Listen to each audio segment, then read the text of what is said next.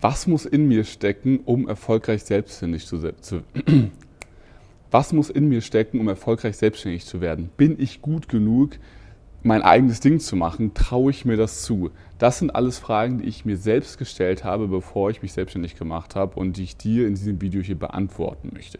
Ich möchte dich mitnehmen auf eine Reise quasi von einem sehr geringen Selbstwert in Bezug auf meine Arbeit oder was ich an Mehrwert liefern kann und äh, ja, was ich daraus gelernt habe, ist, was du jetzt da für dich raus mitnehmen kannst und wann vielleicht auch für dich der richtige Zeitpunkt ist zu starten. Weil wenn du weißt, was du brauchst, kannst du auch dich dementsprechend auch vorzubereiten, um dann eben auch starten zu können.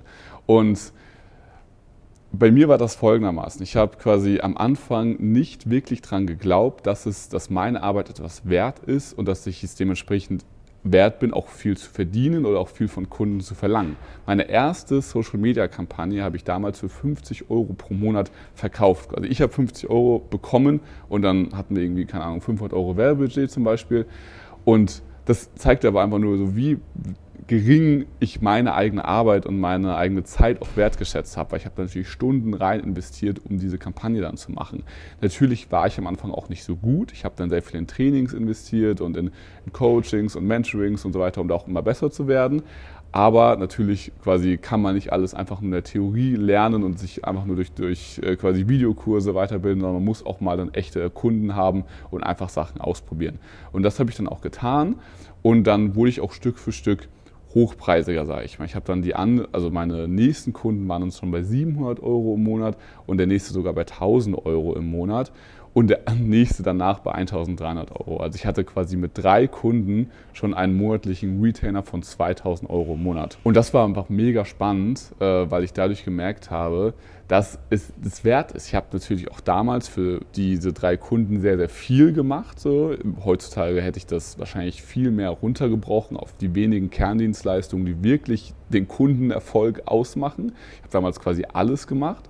Aber es war so, ja, so krass, dass ich damals noch nicht mal geglaubt habe, dass das gerechtfertigt ist. Ich habe ich hab einen Kunden angerufen, dem ich ihm erklärt habe, was ich alles für den machen will. Wir hatten ein Verkaufsgespräch quasi.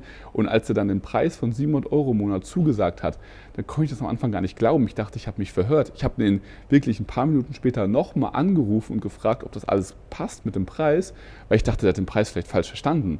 So ein geringes Selbstwertgefühl hatte ich quasi, so, so, so wenig war mir einfach meine Arbeit wert. Und was ich aber dann gelernt habe über die Jahre, dass das, was ich kann oder damals auch schon konnte, einfach extrem spannend für viele Leute ist, weil, weil die Sachen, die wir gut können, uns oft quasi leicht von der Hand gehen und wir sie deswegen vielleicht nicht so wertschätzen wie Sachen, die uns schwerer gefallen sind zu lernen. So, aber meistens die Sachen, die uns so von vornherein einfach leicht fallen, schätzen wir nicht so wert, obwohl es eigentlich genau unsere Stärke ist. Und meine Stärke war vor allem dieses ganze technische Verständnis und ähm, ja, diese, also der technische Part von zum Beispiel Facebook-Werbeanzeigen und nicht unbedingt der kreative, aber trotzdem ist es eine mega Stärke, das Ganze aufzusetzen, Landingpages zu bauen und so weiter. Und eine super wichtige Sache habe ich da quasi auch von, von meiner Mutter gelernt. Sie meinte, immer wenn ich etwas nicht konnte, wie zum Beispiel Inline-Skating oder Skateboard fahren oder so weiter, habe ich, hab ich, kam ich zu ihr und meinte, ich kann das nicht. Und sie meinte, hey Alex, nein, du kannst es noch nicht. Hört sich super simpel an, ist aber ein riesen, macht einen riesen Unterschied im Mindset, weil du quasi alles lernen kannst. So. Wir haben zum Beispiel eine, unsere Recruiting Masterclass, die einem zeigt, wie macht man Recruiting-Anzeigen? Also wie genau sehen die Texte aus? Was soll man schreiben? Wie soll man den Facebook Ads Manager für Kunden einrichten? Was sagt man im Onboarding Call?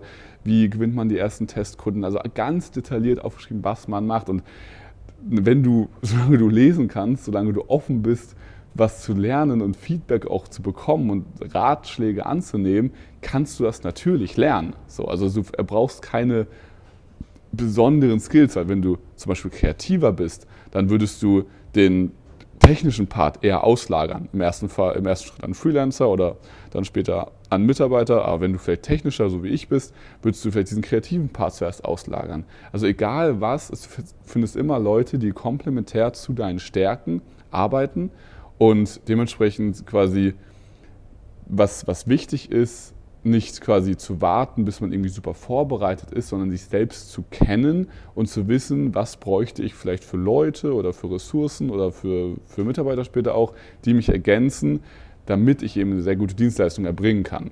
So, und äh, ja, das sollten wir am besten gemeinsam machen. Also wenn du dir hier unterhalb dieses Videos ein kostenfreies Erstgespräch buchst, dann schauen wir einfach mal ganz genau, wie tickst du, was sind deine Ziele, was sind deine Pläne, was sind dann auch deine Fähigkeiten, was fällt dir vielleicht sehr leicht zu lernen und was nicht so leicht? Und können dir einen genauen Plan an die Hand geben, was du lernen solltest? Und für wen du vielleicht einfach einen Freelancer anstellen solltest, sobald du einen Kunden gewonnen hast, der dann gewisse Sachen für dich übernimmt. Es braucht also keine besondere Begabung, um selbstständig zu werden und was auch noch super wichtig ist, du kannst ja nicht wirklich scheitern. Du kannst dir immer wieder einen ganz normalen Job suchen, wenn es doch nicht so klappt, wie du willst.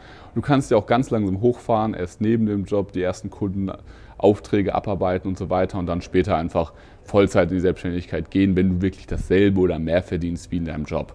Von daher, du bist gut genug zu starten, selbst wenn es sich noch nicht so anfühlt und du kannst es schaffen, weil ich habe es auch geschafft und ich hatte damals auch krasse Selbstzweifel. Von daher starte jetzt rein und äh, ja, überleg dir nicht zu lange, hey, klappt das wirklich oder so, sondern mach es einfach, trau dich einfach und wir geben dir einen ganz genauen Plan mit, wie du das Ganze machen kannst.